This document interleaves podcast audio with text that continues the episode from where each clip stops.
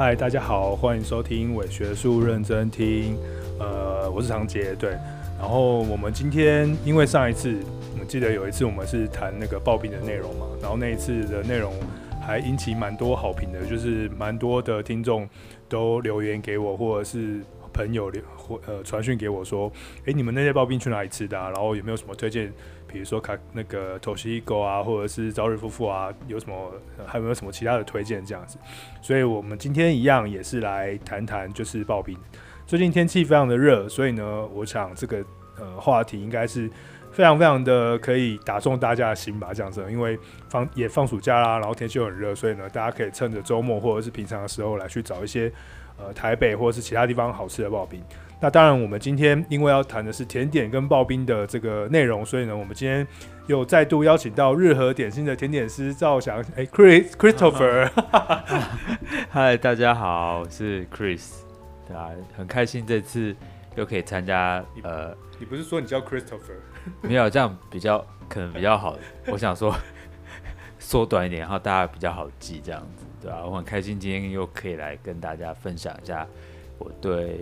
就是刨冰的认识，还有就是最近有吃过哪些刨冰的一些经验，这样子。好，嗯，好，OK。那对，那我们当然不免俗了。上一次我们一直说我们不想要谈那个刨冰的文化史，但是呢，我们今天一开始我们就要来认真的、简单的谈一下刨冰的小小的、小小的文化史，这样子。上次我们有提到说，呃，一九九九年的时候，女星日本我们的爱的女星就是苍井优，这样这个国民。现在已经算是快要中年了，但是她当初是一个少女这样子，国民少女就是苍井优，在那个今天也要吃刨冰的这个这个嗯，算是杂志或者是刨冰的图鉴里面写真里面，然后用可爱的笑容征服了整个日本人这样子，所以让日本人他们自己也在嗯日本本地掀起了一股就是刨冰的旋风。可能在这个之前的刨冰，呃，没有那么多，或者是没有那么的。华丽繁复、可爱当中，然后也是因为这个社群媒体的蓬勃哈，有 Instagram，然后有有脸书这样，所以呢有 Twitter，所以呢更华丽、更可爱、更让人想着迷的刨冰就在呃日本各地展开。那大家也知道嘛，日本人很特别，他们的拉面也是，我们之前谈拉面的时候也是一样，就是。他们的刨冰、他们的拉面、他们的食物、他们的汉堡、他们的各种东西，就会在不同的地方产生不同的变化，或者是样式的改变，或者是创新，或者是吸纳别人的再改成新的。所以在很多地方就会有形成不同不同的刨冰文化。但是呢，其实这些很多地方的刨冰都很厉害。那可是其实有一个地方的刨冰是我们觉得最最最最厉害，而且那个地方也是嗯所谓的，我们可以叫它刨冰。刨冰之城吗？冰之圣地吧，冰的圣地这样子。那个冰的圣地就是奈良。奈良，对对对，奈良是一个嗯，从平安时期一开开始就跟刨冰跟产冰呃很有关系的一个地方。以前我们呃上上一次我们提到说，在东京附近有一些制冰的那些什么阿佐美啊什么等等那些制冰厂。那其实，在奈良一样，他们也有这种天然冰的，呃，在山上也有天然冰的自己制冰厂，或者是他们会有一些洞穴，可以放放冰的洞穴。现在比较有名的，我知道是在奈良，奈良中部有一间叫做 Hinoda，就是日之出刨冰的日日日乃出啦，对啊，就是日日之出。嗯、我这边做翻译的话，就是日之出刨冰的制冰厂这样子，因为奈良。奈良市区很多家刨冰店呢，就是他们进的呃冰块都是来自于这家呃品质优良的刨刨冰制冰工厂，这样子对。嗯，对，所以就是呃奈良其实某个程度上它算是冰的圣地。那一开始其实哦，我跟 Chris 认识很久，然后我每我每周在日和做一点点点心，以他为主这样子。但是呃我们。以前很喜欢刨冰，但是从来没有想过说，哎、其实奈良奈良居然会是这个かき氷的一个圣地这样。后来后来才默默默发现这样。那为什么会发现呢？其实是一开始，呃，因为很喜欢刨冰的关系，所以我们到奈良出去旅行的时候呢，我们就去了一个地方，就是奈良的冰室神社。那奈良的冰室神社呢，就是从呃奈良市出来之后，然后你要往东大寺的方向走。那走着走着，你就会经过一个神社。小小的神社，并不大间，然后它叫做宾士神社。那那个宾士神社哦，我们也有拍拍影片，所以大家如果对这个宾士神社有什么想法，呃，有什么好奇啊，或者是想象的话，大家可以去那个资讯栏下面看我们的 YouTube 的影片，这样子，还有那个脸书上面也有影片，大家可以就是看一下它实际上长什么样。那宾士神社其实它呃，顾名思义嘛，它就是拜冰的地方，这样子，它里面就是有拜宾士大神。那它有很多很有趣的东西哦，比如说它的那个签是一个冰签，那个冰签好像透过呃放在把，把它放在那个一一整块冰块上面，然后那个签签文就会浮现出来，就是因为接触到那个冰冰块的水的关系，对对对，就会浮现。当然日本人很喜欢有这种有的没有的骗钱的玩意，对吧？对，就是 反正他就是要让你把那个签丝签文显现出来，所以他们就用了一个。冰块来显示，其实跟放水一样的差不多啊，但它就叫冰签。然后他们也他们也有一个叫做呃冰室的冰室祭，哦御宾祭还是宾士祭也是一样，它就是一个很神奇的场景这样子。然后就是呃他会放一块一块的冰块在那个冰室大神的前面，然后祭祀。然后那冰块里面呢就会呃。冻结着鱼类啊，冻结着一些花花草草啊，然后变成祭品。对，各式各样的祭品，是冰沾的冰块里哦，像是浮在半空中一样，然后像在凝结在水晶中一样。它是一个还蛮有趣的冰室祭典。那这个冰室的这个祭，其实呃，在奈良有两个地方，有一个地方是这个冰室神社，另外一个地方在呃，我应该说那个地方其实是在不远的京都。嗯。那因为京都那边其实。你知道平安时期也是后来迁都到那个京都那边，那呃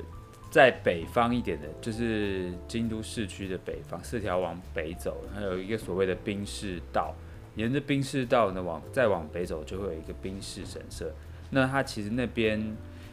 从古到今都是住着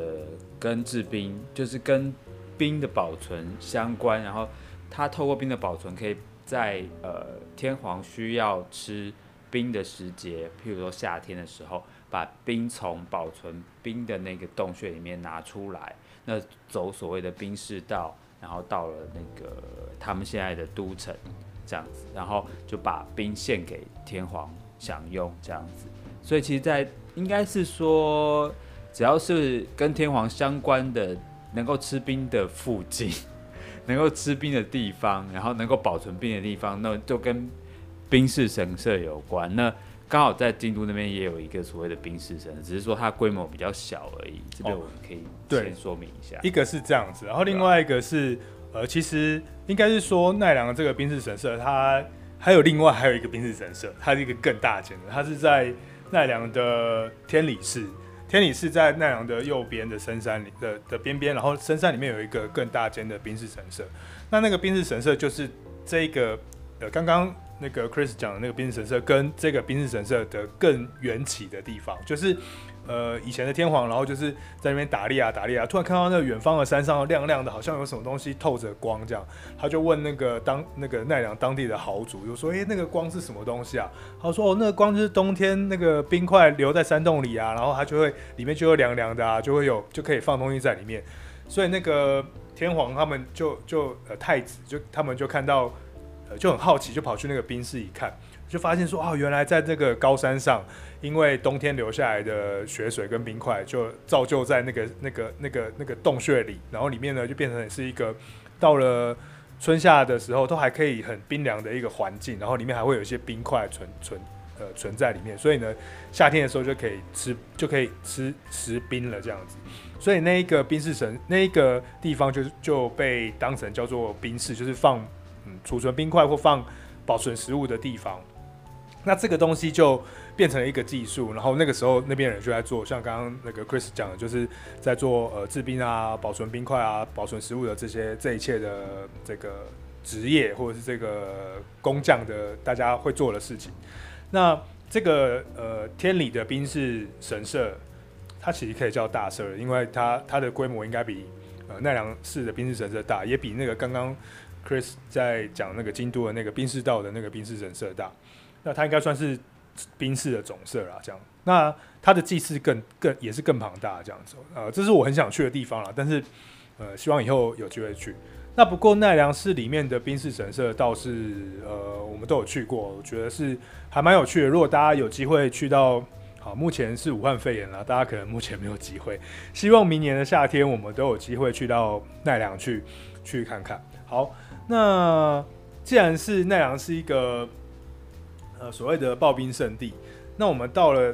因为这个冰室神社到了这边去看之后呢，就发现说，哎、奈良真的是一个刨冰圣地呢？为什么？因为以前可能没有很留意说奈良是刨冰圣地这件事，可是真的到那边之后呢，就发现那边居然在。呃，旅游中心啊，咖啡店啊，餐厅啊，或者是路边啦、啊，就可以发现一本小册子。然后那个小册子呢，它上面就写着，诶、奈良那拉嘎卡基沟里盖斗，就是呃，怎么讲？呃，奈良奈良刨冰的那手册吧，就是就是导览手册啦，这样盖的。他几乎每年都会出一本，包括。今年本来要出，但是可能因为新冠肺炎的关系，所以他就没有办法，就是如期举行所谓的暴冰，就是刨冰文化季、哦。对，今年好像对啊。然后像那个冰室神社每年会举行的啊冰室祭，其实今年也没有，他们没有办法。他们今年没有举行冰室祭，但是呢，他们的在冰室神社推出来的那些呃。特别的特别版的冰品会在各各自的店家贩售。好，今天的今年的做法好像是这样子。那总之呢，就是他们就会推出这个这一本 Guide。如果大家有机会去奈良的话，可以在车站啊什么等等去看这样子。那这个 Guide 里面就有写了介绍了整个奈良全部有来，我看一下，五十三间 的刨冰店，就非常非常多间这样子哦。就是呃，平常我们呃。我们是刨冰爱好者，我们到东京、到京都、到大阪，我们就去上网查有什么十大刨冰啊、十二大刨冰啊。但是我们从来没有想过说，去到一个县市，然后那个县市呢会帮你查好，总共有五十三间的刨冰在一本小册子里面，然后你可以按图索骥的去这五十三间刨冰去去享用这样子。那我们今天就先来简单的跟大家介绍呃一一间好了，好不好？一间刨冰这样子，因为我们大概去了几次，然后我们可能吃了有六六七间吧，这样。那我们今天先讲一间我们觉得呃印象比较深刻的这样子。呃，这间呢是我我这边先推荐一间比较特别的啊，就是因为我们知道现在是夏天嘛，那其实，在奈良它的特色就是呃有有。有一些店家，他是连冬天，就是所谓的盛冬的时节，它都会有卖刨冰，就是包括夏天、冬天这样子。然后，譬如说，呃，还有一个特别时段，譬如说他们开到半夜，有些有些 pub 或是 bar 啊什么的，开到半夜的，连半夜都有刨冰可以吃，而且是非常就是非常讲究的吃法这样子。那我这边介绍一间叫做。叫做 Bar and Jazz，呃，Jazz and Restaurant Bar，然后叫做 John Dolly，John Dolly，他是在那个奈良市里面那个下玉门商店街附近的一间，呃，应该是算夜店，夜店酒吧这样子，对。然后那时候我我们那时候也是，我们两个是在应该是说十二月的时候去去奈良的，那时候非常的冷，这样，然后。那时候白天我们白天的行程就是已经走满了，以后那晚上就特别想要吃一碗刨冰这样子。虽然很冷，但但是就觉得说，如果可以当当天如果可以做做一个完美的 ending 的话，那是最好这样。那就后来我们就找到，就被我找到一间就是非常特别。其实因为大部分刨冰白天都关了，对对对，就有一天有一天可能就算你上九点，通常他们店都会五六点就关，然后再不然就是。所谓的名店，名店它的东西都是很很快就卖完，或是畅销品就很快就卖完。包括我们所谓的那一家很有名，叫做宝石盒这样子，Hoseki Hako 这样子。大家应该有些喜欢吃刨冰，应该都知道那一间，那是所谓的女性刨冰，就是他们比较强调什么水果的啊，然后比较清爽系的刨冰这样。那我今天找到那个叫叫 John Dolly，然后它是一间夜店。夜店的，就是酒吧，然后里面有居然有卖刨冰。那比较特别的就是他卖的刨冰呢，都是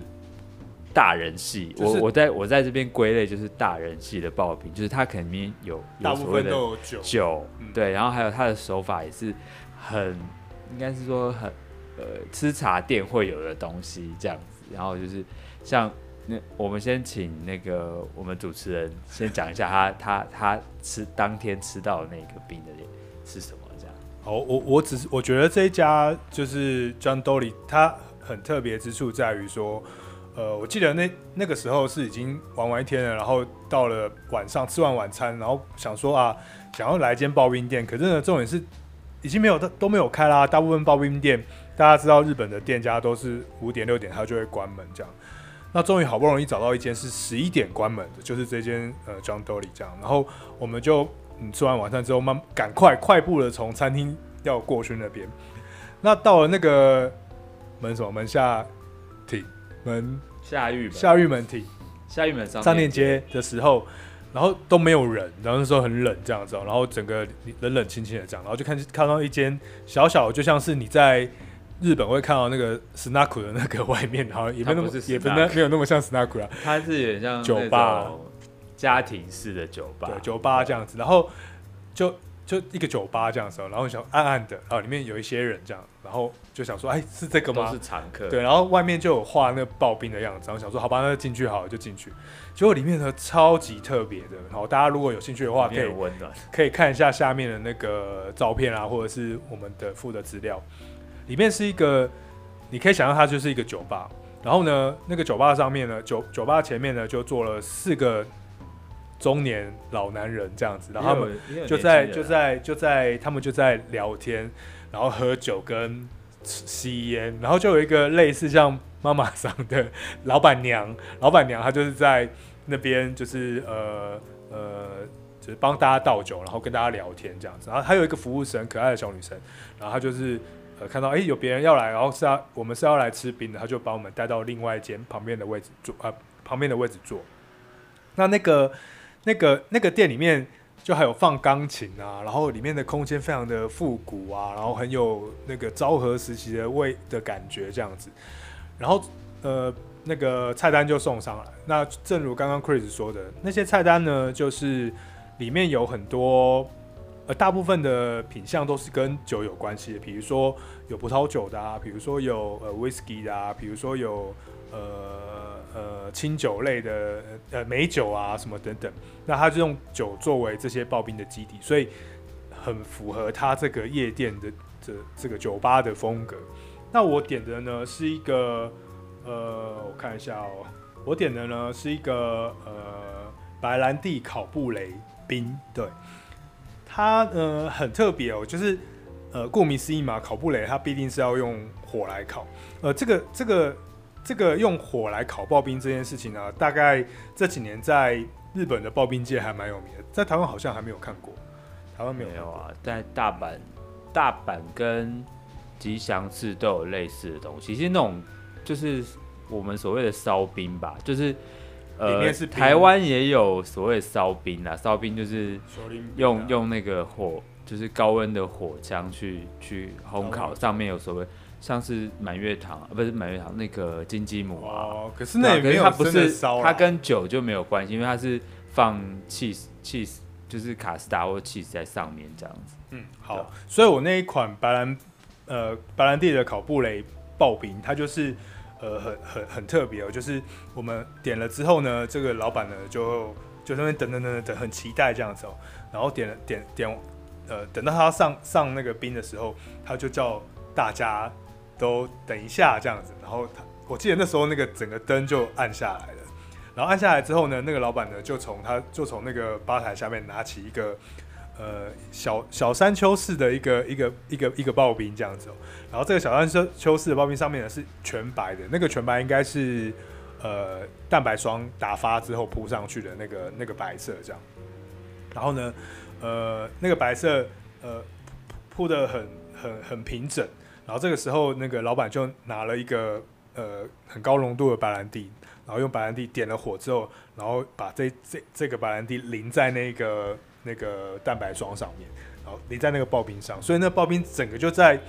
这个黑暗的酒吧中燃起了幽蓝色的火光，然后闻到那白兰地的酒香，然后闻到那个那个蛋白稍微被烤焦的那个味道，这样子，所以那个整个视觉上面的响应，然后那个旁边的客人啊，还有那个老板娘啊，什么什么我们啊，大家就哇，好厉害这样子。那的确，它的口感也蛮特别的，就是因为它的那个外面的那个蛋白霜，呃，已经有有点被火烤过，所以它会有一个 QQ 的感觉。然后里面就是呃各个不同层次的，有些焦糖味。对，里面是有一些焦糖，还有一些布丁的内的内容在里面，有一些焦糖，就是这样。然后那个就还蛮特别的味道，这样子。那但是我觉得，虽然说我觉得我那个很很奇怪，但是我觉得。那个 Chris 他吃的那个红酒冰，感觉很很华丽，就是不不同的感受。哦，哎呦，那我当天点的就是呃，因为我我比较喜欢点所谓的清爽的刨冰这样子，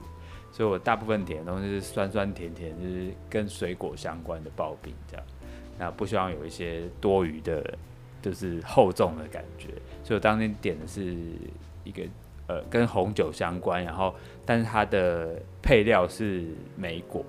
对，那它整体的刨冰上面的 topping 是鲜奶油，就是清爽的鲜奶油，然后上鲜奶油上面是放各式各样的莓果类，譬如说草莓、蓝莓、覆盆子、黑莓，好，不管是有腌制过的，还是新鲜的都有，这样子还蛮琳琅满目的啦。然后它上面还有放另外的，就是。老板是跟我讲，是用呃，应该是葡萄酒去去用吉利丁吧，或者是寒天去做的一个碎的呃酒果冻这样子。其实吃起来不会那么不会那么久久啦，就是它基本上还是一个清爽的果冻在里面，这样。红酒味。对对，然后里面就是整体，因为它整个呃糖水跟呃整个冰体它是。冰体啊，它是包覆的非常的完整，然后里面全部都是塞，也是一样，就是塞满了水果，草莓什么什么，然后另外也是果冻这样，所以我当天就是觉得非常的清，非常的清爽，然后对，然后又可以有喝到酒的感觉，然后又有感觉是在夜店这样，还，还真的会有一点醉，一点点啦，没有啊，有酒精的感觉，我是觉得还好，因为当天其实那家 bar 其实它里面非常温暖，所以我在里面就算我吃冰。哦，我都会觉得说，我感觉到那个冰非常的、非常的上火。但但我觉得最有趣的是，就是你们在我们在吃那个冰，那个冰是一个很好吧，我们可以把它讲成是一个比较年轻人，然后比较文青的东西这样。可是旁边的那个男人阿伯中年人们，他们就是在喝酒，他们是喝酒，重点是他们还还抽烟嘛，对不对？所以就是那一间 bar 里面，就是烟味跟刨冰合在一起，就是我还没有。没有感受过刨冰跟烟混在一起的那个感觉，因为我通常想到吃冰果是不会有刨冰这件事情啊，对对对，还蛮有趣的。我觉得奈良的冰品其实有很多很有特色。然后我们介绍完呃奈良的冰品，那我们也谈一下台台台湾或台北的冰冰品好了。然后最后我们各自推荐一个给大家，给大家来在夏天的时候可以去找一下。我们觉得不错。上一次我们好像提的是卡基沟里那个 Toshiko 跟朝日夫妇嘛。那这一次那个 Chris 要为我们带来哪一间呢？我这次推想要推的就是，我也是走清爽系啊，对啊，所以我基本上我喜欢吃的都是清爽系的店家。呃，这次我要推荐在师大师大附近有一间叫做小丘的。呃，小丘它是。应该是算我们后期，就是台北后期才开的一间比较新的刨冰店，但他不止卖刨冰，他有卖他自己引以为傲的咖喱，就是各式各样的咖喱饭这样。那咖喱饭上面有 cheese 啊，那个不那就先不提。但他的刨冰就是基本上是走水果类的，然后都是当季当季限定会比较多这样。除了说所谓的大家的常态性的什么抹茶啊，或者是焙茶之类的，那可能大家都经常听过这样。可是他在不定期的情况下，都会推一些当季水果的刨冰。像现在就是我看一下啊，他现在就是有芒果、芒果、芒果芒果因为盛产嘛，然后芒果还有再加葡萄柚，对，芒果跟葡萄柚，然后制作成杨枝甘露冰这样，然后上面有刨呃起司这样子。不过就是前一阵子就是还有比较特别是荔枝冰，对，那也是限量的。然后我记得他之前也有推过麝香葡萄，就是我觉得这些东西都是你，呃，你可能在之去之前的一两个月或是几个礼拜前，他的老板会可能会先跟你讲说，哦，他如果跟你熟，他就跟你讲说，哎，你要不要我帮你留啊，或什么之类，要不然就是很快，你当天去，然后早上。呃，中午开门，因为他中午十二点开门，中午十二点开门以后两三点就卖光，我觉得大家可能要注意。那我觉得小邱最厉害的一个刨，不是最厉害，应该是说对我来讲印象很深刻的一个刨冰，就是他的那个火龙果。他的他火龙果一开始就是推他所谓的火龙果凤梨牛奶刨冰的，因为那时候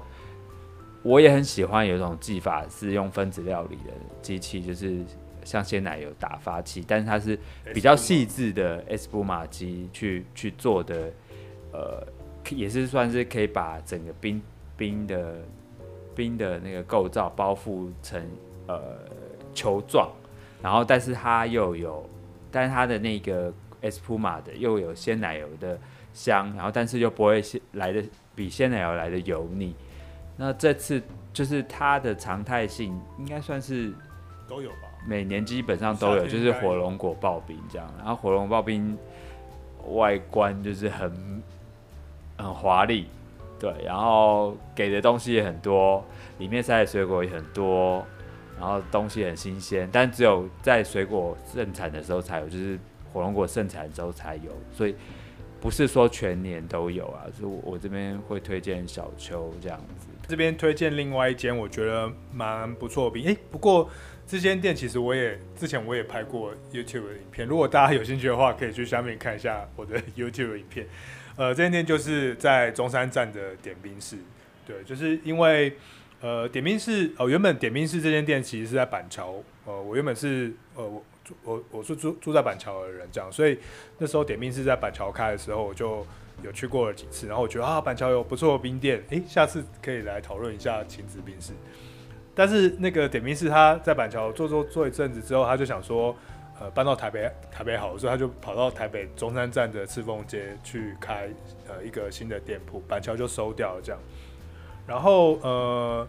然后我们也莫名其妙，我就跟点冰室的老板就是有一点点认识哦，对，就是 Chris 先认识，然后后来他就是。再介绍我给老板认识，所以就是我们喜欢巴结老板，对，我们是刨冰界的那个男公关。然后呢，就想说想说可以来去，呃，就是呃跟老板聊多多跟老板聊聊天，就可以知道这些刨冰的制作制作的过程啊、心情啊、开店的想法啊，还有制作这些刨冰的设计的心态啊、呃设计的巧思啊，跟这些选材啊什么等等，我们就可以介绍更好的刨冰。所以那时候就呃就认识了那个呃点兵室哦，对，刚刚的小邱其实跟 Chris 也还蛮熟的这样子啊，对，然后呃点兵室的老老板跟我们也就好没有很熟，但是我们至少都会会讲话这样子，会会聊天这样，传传互相对传传讯，互相很赞。那我觉得那个点点兵室的兵我，我我我非常非常喜欢他的一点在于，就是他是一个很简约，然后很直接的。轻松的刨冰，就他每次出的，比如说像现在夏天，他就会出一一款，几乎每次都会出一款吧，就是抹茶跟芒果结合在一起的一个一个刨冰。我觉得那个味道很清爽，然后呃芒果的水果味跟抹茶的呃香味，它结合在一起之后，它会呈现一个很很夏日的感觉，就是那个夏日的感觉，我觉得绝对不是那些日在日本本土的日本刨冰可以做得到，因为。其实，在日本本土刨冰很少看到芒果这件事情，因为对他们来讲，芒果算是一个比较难取得的水果果类。可是对于台湾来讲，我们那个芒果刨冰，你随便你家巷口随便吃一百五就一大盘，然后一大堆的。所以对我们来讲，芒果刨冰是一个还蛮常见又比较嗯的的的熟悉的味道。那他把它跟抹茶结合在一起，我觉得。创造了一个还蛮丰富的口感，是我还蛮喜欢的。那记得我之前还去过，还去那个点冰室吃了一次，不是那个时候不是吃刨冰，那时候吃的是那个香香菜卷冰的蛋糕，呃，那个我也觉得蛮特别的，就是它呃点冰是很有趣的，它常常会跟不同的店家做结合，比如说他之前跟一个呃玉玉的一个一个茶茶的茶品设计的的呃品品牌，然后他也跟那个啊一时想不起来那个蛋糕店的名称是什么，我们会附在下面，那个蛋那个甜点甜点的呃品牌做结合，然后都在他们的点冰室里面。呃，做贩售这样，做结合贩售。然后那时候吃的是，呃，香香香菜卷冰淇淋，像那个宜兰的冰那个花生卷冰淇淋的那个概念，但是他把它做成是呃千层蛋糕，我觉得那个感觉很好吃哦，就是它里面又有千层蛋糕的那个饼皮，然后又有香菜的香味，然后又有一个花生的味道，然后咸咸甜甜的，等于是把台湾的东西跟西方的洋食做了一个呃。蛋糕做了一个很有趣又有创意的结合跟搭配啊，对，我觉得非常非常有趣这样子。我这边也要说一下那个呃点冰是，它还蛮特别，就是因为国内比较少用所谓的天鹅天鹅牌刨冰机，对，但是这间店就是比较少数用天鹅牌刨冰机的店，因为我知道天鹅牌就是在日本其实已经。做非常久刨冰，以前早期台湾的冰果室其实也是用天鹅天鹅牌手摇刨冰机去去制作这样，其实他们品质其实是有差，还有也不是说好或坏，因为另外一个就是竞争对手是初雪，对，那其实他们两间特色不一样，但天鹅牌它是比较强调说它烧出来的冰是所谓羽毛状的冰，所以大家也可以去比较看看，对，我觉得这比较特别啊，可能你你先去吃过。所谓天鹅牌的刨冰机烧出来的冰，跟一般你如果去外面台制的刨冰机，或者是初雪日本日本初雪刨冰机，你去稍微比较一下，看你们比较喜欢哪一款。我我这边没办法评论，这样先跟大家说明一下。好，那我觉得其实这个就是一个蛮有趣的点。我记得呃前几天才有那个听众朋友跟我们说，哎、你们可不可以就是怎么讲，就是。诠释一下台制，好，不是诠释，就是你们对抗一下 所谓的台台式刨冰跟日式刨冰，到底谁好吃啊？他们差异在哪里啊？什么等等。但我觉得，呃，没有没有办法去比较，因为各有各的不错，各有各的好吃。而且，呃，基本上，呃，从我的我这边自己的研究的脉络的观点来看，我觉得不是，我觉得那个台湾刨冰啊的这个吃冰的习惯，很明显是来自于那个日日治时代的食冰习惯嘛。那最最主要、最明显的例子就是的这例证就是刨冰机，因为那个刨冰机是是在日本发明的这样子，所以呃，我们台湾现在常在吃剉冰的那个，当然华人或中国人或台湾人，我们可能有食冰冰块，把冰块搓起来变成一碎冰的状态去吃糖水的这个习惯，但是有一台机器，然后。不管是你用手转或用电动的去转，牵动齿轮之后，用那个冰的刨刀刨出冰体，刨出冰那个冰粒这件事情的这个机器的设计是来自于日本的设计，这样。所以从技术的层面上来看，这个机这个刨冰的文化应该可以跟这个机呃机机器的技术是连接在一起。所以呢，呃，如果大家会去品尝刨冰，你们有兴趣的话，